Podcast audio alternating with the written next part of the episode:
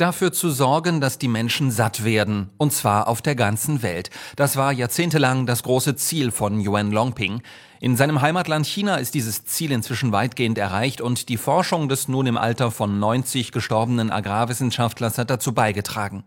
Yuan Longping und seine Forscherteams haben seit Anfang der 1970er Jahre spezielle Reissorten gezüchtet, mit denen der Ernteertrag deutlich gesteigert werden konnte. Angefangen habe alles mit einem Traum, sagte Yuan Longping im Jahr 2018 im Gespräch mit dem ARD-Hörfunk. In diesem Traum stieß ich gemeinsam mit meinen Mitarbeitern auf riesige Reispflanzen. Die Reisrispen waren so üppig wie Besen und die Reiskörner waren so groß wie Erdnüsse. In diesem Traum legten wir uns unter diesen riesigen Reispflanzen in den Schatten. Und dass der Traum mit den riesigen Reispflanzen wahr wird, das wurde unser Ziel und wir arbeiten heute immer noch daran. In der Volksrepublik kennt jedes Kind den Namen Yuan Longping. In Schulbüchern und Medienberichten wird er als Vater des Hybridreises bezeichnet. Hybridreis, damit gemeint ist die nachhaltige Kreuzung von besonders robusten und ertragreichen Reissorten. Bis Anfang der 1970er Jahre waren die meisten Biologen und Agrarwissenschaftler weltweit der Meinung, dass so eine Züchtung nicht funktionieren würde. Yuan Longping aber bewies mit seinen Forschungen in China das Gegenteil und er wurde mit dem Hybridreis zum Wissenschaftshelden. Ein offizielles Papier der Kommunistischen Partei Chinas verglich die Erfindung des Hybridreises mit der ersten chinesischen Wasserstoffbombe und dem ersten chinesischen Weltraumsatelliten.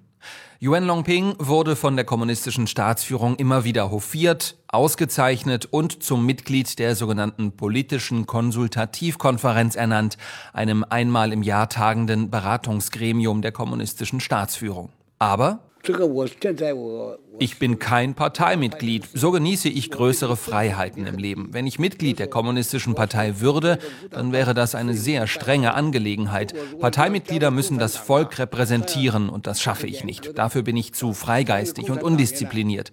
Ich habe deswegen nie eine KP-Mitgliedschaft beantragt. Ich bleibe lieber bei meinem Lebensstil, frei und undiszipliniert. 自由散漫的这个那个一个态度吧，为人生。 Yuan Longping ist nach Angaben staatlicher Medien am Sonntag in einem Krankenhaus in der zentralchinesischen Stadt Changsha gestorben.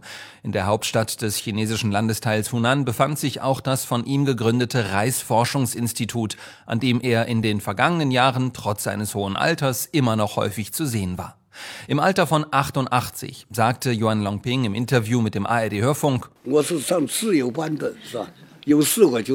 ich habe keine festen Arbeitszeiten. Wenn ich arbeiten will, dann gehe ich ins Büro. Wenn nicht, dann bleibe ich zu Hause, schaue fern oder spiele auch mal Volleyball. Manchmal reise ich auch. Auch wenn ich nicht mehr voll arbeite, was ich wirklich jeden Tag tue, ist, ich schaue nach meinen Reispflanzen. Steffen Wurzel aus Shanghai.